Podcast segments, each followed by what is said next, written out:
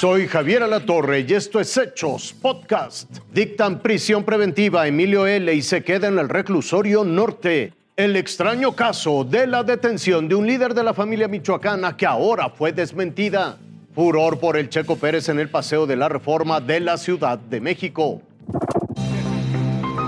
Anduvo a salto de argucias legales por 15 meses para evitar la cárcel, pero el juez de control Artemio Zúñiga Mendoza consideró que ya no era posible que Emilio Lozoya Austin, exdirector de Pemex, continuara enfrentando en libertad el proceso en su contra por los presuntos sobornos que recibió de la constructora brasileña Odebrecht. Llegó al reclusorio norte a las nueve y media de la mañana, en medio de empujones, porque la prensa quería esas imágenes que nunca se obtuvieron cuando fue extraditado de España a México en julio de 2020. Pese a la lluvia de preguntas, se mantuvo en silencio. ¿Confía en la justicia, don Emilio? Y entró al juzgado, del que ya no volvió a salir.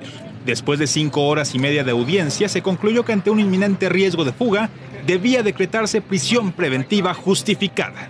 El hallazgo de una cuenta bancaria en Europa con 2 millones de euros vinculada a Emilio Lozoya fue un argumento de peso para que el juez ya no le permitiera seguir en libertad. La Fiscalía General de la República solicitó su encarcelamiento tras advertir que el exfuncionario federal tenía la capacidad suficiente para volverse a escapar. El Ministerio Público dijo que en los últimos meses estuvo sorfeando entre el tema de la pandemia, su salud, la entrega y espera de la información y la búsqueda del criterio de oportunidad.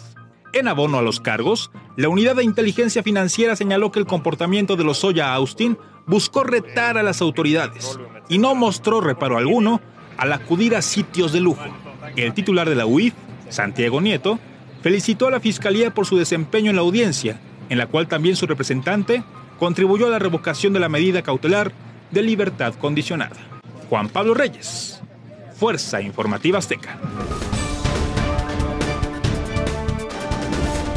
El presunto delincuente detenido el lunes e identificado como Don José no es el Don José que las autoridades federales ubicaban como líder de una célula de la familia michoacana. La policía capitalina señaló que se trata de un homónimo de Rodolfo Maldonado Bustos, presunto jefe de un grupo delincuencial. En un reporte de inteligencia de la Policía Capitalina aparece el nombre del detenido, que coincide con uno de los usados por el presunto líder criminal buscado por la FGR, con los nombres que se observan, mismos que fueron publicados en el Diario Oficial de la Federación en 2016 para ofrecer recompensa.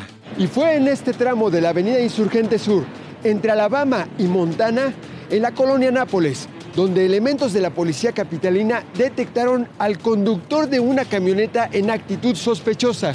Hasta este sitio llegaron tres patrullas. Los uniformados hicieron la revisión del vehículo y del conductor.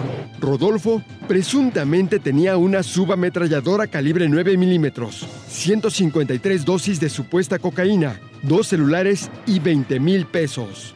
Al respecto, el secretario de Seguridad Ciudadana, Omar García Harfuch, aclaró que es otro José. Si bien sí es, por supuesto, eh, alguien que está vinculado a delincuencia organizada, pues, un arma larga en plena ciudad, pues evidentemente estaba relacionado y que tiene vínculos con otro, con un grupo delincuencial de ese estado, es correcto. Pero de que se trate de esta persona de la que se hablaba, no lo es. Rodolfo quedó a disposición del Ministerio Público en la Fiscalía de Investigación de Narcomenudeo, donde se definirá su situación legal. Mientras tanto, el verdadero don José, quien según información de inteligencia militar tiene presencia en los municipios del norte del Estado de México, sigue prófugo de la justicia. Javier Garduño, Fuerza Informativa Azteca.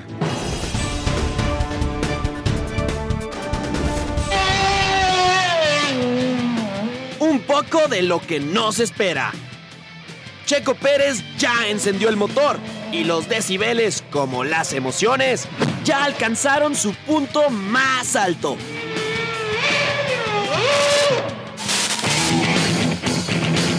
Entre la Diana Cazadora y el Ángel de la Independencia, el RB7 ensordeció a más de 100.000 personas que se dieron cita en Paseo de la Reforma. Y no dejaron de corear el nombre de su ídolo.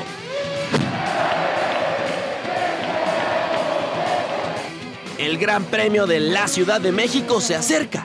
Mientras Red Bull prepara el monoplaza, Checo Pérez calienta neumáticos y corazones. Muchas gracias a todos los que hicieron esto posible y, y nos vemos el domingo. Carlos Daniel Salgado, Azteca Deportes.